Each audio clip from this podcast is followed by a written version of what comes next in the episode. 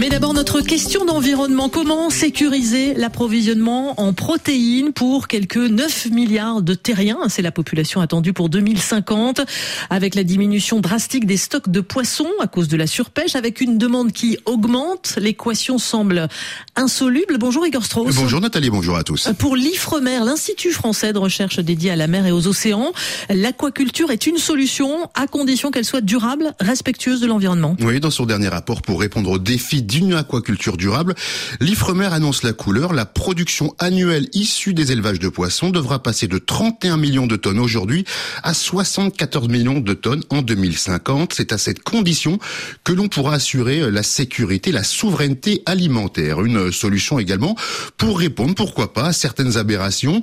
Grande consommatrice de poissons, l'Afrique de l'Ouest a de plus en plus recours aux importations de produits congelés en raison de la surpêche et de la pêche illégale dans ces zones, Nathalie. Développement de l'aquaculture permettrait donc, Igor, aux États d'Afrique de l'Ouest de ne plus dépendre en partie de ces importations de poissons? Cela pourrait être une solution à condition qu'elle soit pratiquée de manière durable et respectueuse de l'environnement, comme le préconise l'Ifremer, qui précise dans son rapport, ouvrez les guillemets, il importe de trouver des alternatives pour nourrir les espèces carnivores afin de réduire la dépendance de ces filières à la ressource halieutique, fermez les guillemets, car c'est bien là le problème majeur de la filière aquacole, son talon d'Achille, Aujourd'hui, la majorité des poissons d'élevage est nourrie de poissons sauvages, comme les sardinelles des côtes ouest africaines qui finissent broyées pour fabriquer de la farine ou de l'huile de poisson à destination des élevages d'Europe ou d'Asie.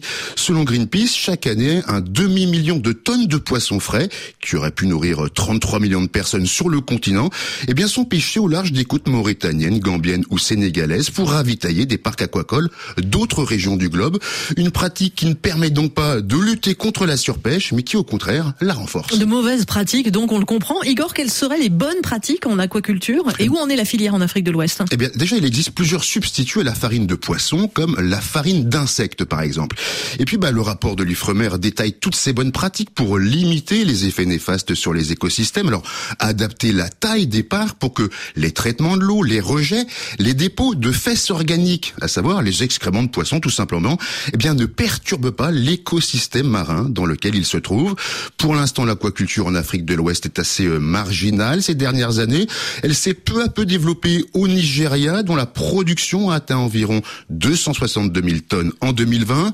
Suivent de très loin le Ghana, la Côte d'Ivoire et le Bénin.